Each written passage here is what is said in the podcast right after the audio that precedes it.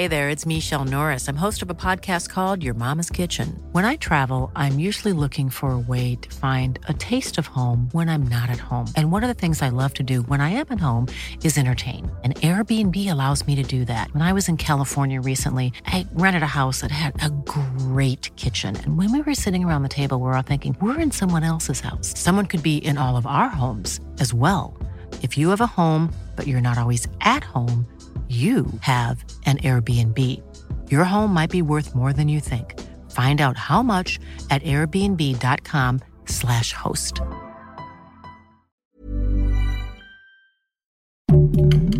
Heraldo Podcast, un lugar para tus oídos. Tuvieron que pasar casi mil días para decirle adiós al cubrebocas.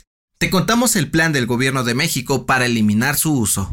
Esto es Primera Plana de El Heraldo de México.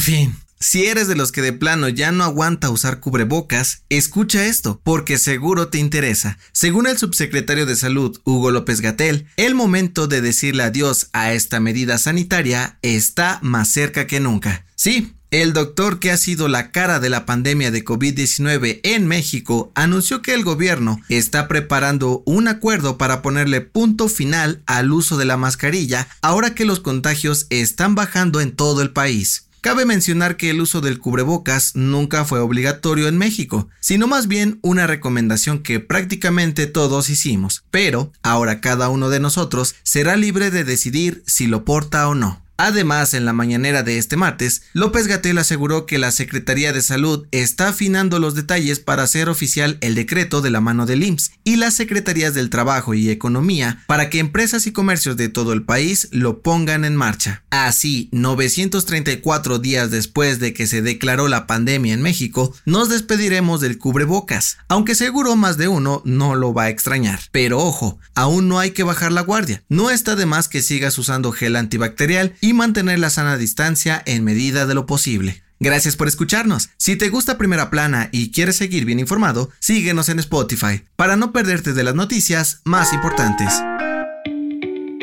La semana pasada te contábamos que la Cámara de Diputados aprobó la iniciativa del PRI para mantener al ejército en las calles de México hasta el 2028. Pero ahora que pasó al Senado de la República para que la iniciativa se hiciera realidad, parece que Morena y sus aliados podrían toparse con pared. Pues resulta y resalta que los senadores nada más no se ponen de acuerdo y no han alcanzado la mayoría de votos para aprobar la reforma. Y es que hasta este martes, 76 representantes de Morena y aliados estaban a favor de la propuesta, pero necesitan llegar a 86 para que la echen a andar. En este sentido, el partido que tiene en su poder inclinar la balanza es ni más ni menos que el PRI. Pero hay un pequeño detalle. La bancada tricolor está dividida internamente, por lo que su decisión está en el aire. Y aún no se sabe si podrán poner esos 10 votos que faltan sobre la mesa para que pase la reforma que busca ampliar la permanencia de las Fuerzas Armadas en tareas de seguridad pública. Según información en poder de El Heraldo de México, de los 13 senadores priistas, 6 votarán en contra de la iniciativa, 3 más a favor y los 4 restantes aún están en duda. ¿Qué crees que pase? Te mantendremos informado en este podcast y en nuestra página web www.heraldodemexico.com.mx.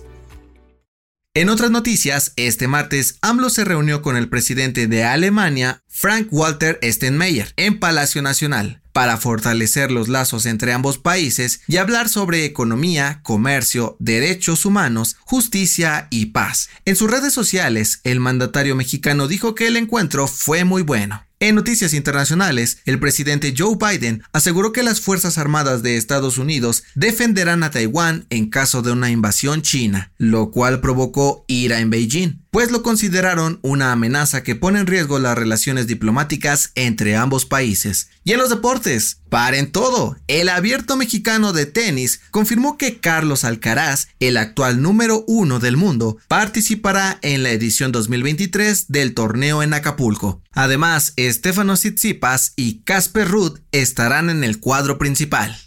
El dato que cambiará tu día. Seguramente alguna vez has intentado estornudar con los párpados abiertos para no perderte la mejor parte de tu peli favorita o evitar un accidente mientras manejas. Pero aunque se cree que esto puede provocar que los ojos salgan disparados como en una caricatura, es tan solo un mito.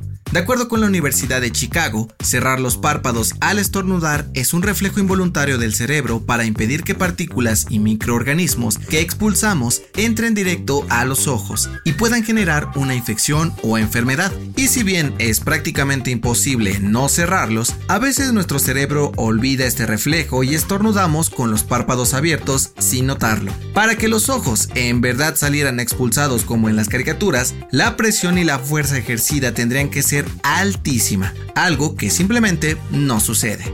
La recomendación.